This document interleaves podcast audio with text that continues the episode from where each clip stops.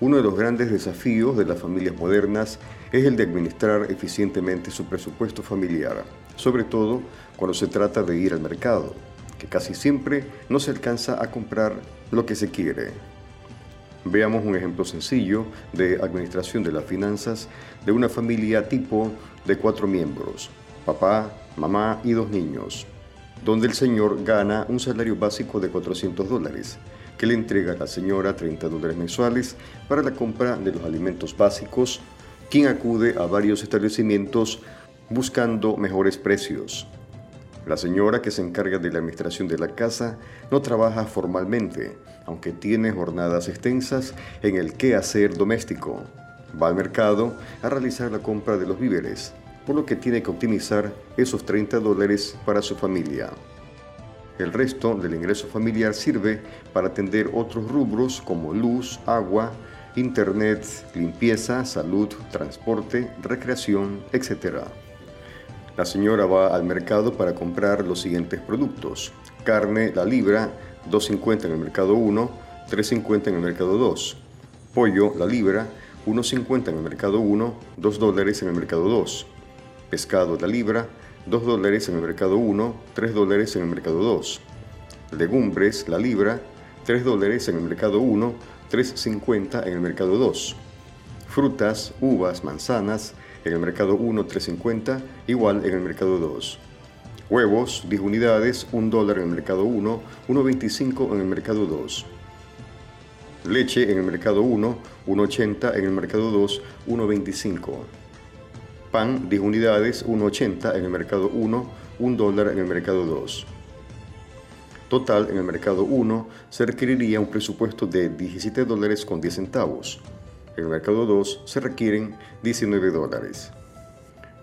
Veamos qué pasaría si eliminamos los precios más caros con respecto a cada uno de los mercados.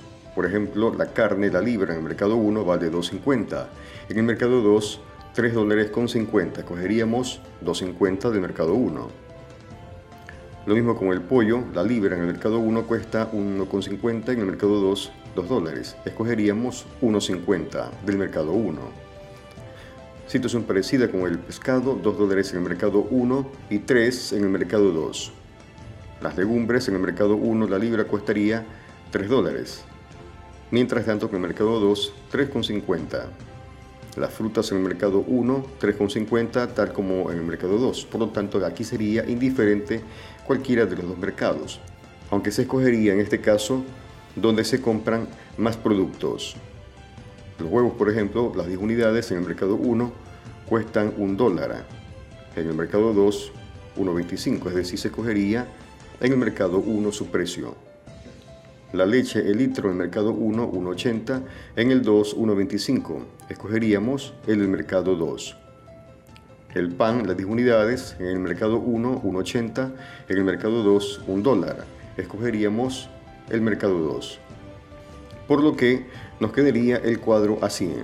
Compramos en el mercado 1 carne 2.50, pollo la libra 1.50, pescado la libra 2 dólares, legumbres la libra 3 dólares, frutas, uvas y manzanas 3.50, huevos 10 unidades 1 dólar. Y en el mercado 2 compraríamos leche el litro 1.25, pan las 10 unidades a 1 dólar. Total, el presupuesto para el mercado 1 sería ahora de 13 dólares con 50 centavos y para el mercado 2 de 2 dólares con 25 centavos. Que sumando 13.50 del mercado 1 con 2.25 del mercado 2, nos quedaría que el nuevo presupuesto para comprar esos productos sería de 15 dólares con 75 centavos entre ambos mercados. Ese gráfico optimizado del presupuesto de esta familia de cuatro miembros sería el siguiente. Mercado 1 se requerirían 13 dólares con 50 centavos y Mercado 2 2,25.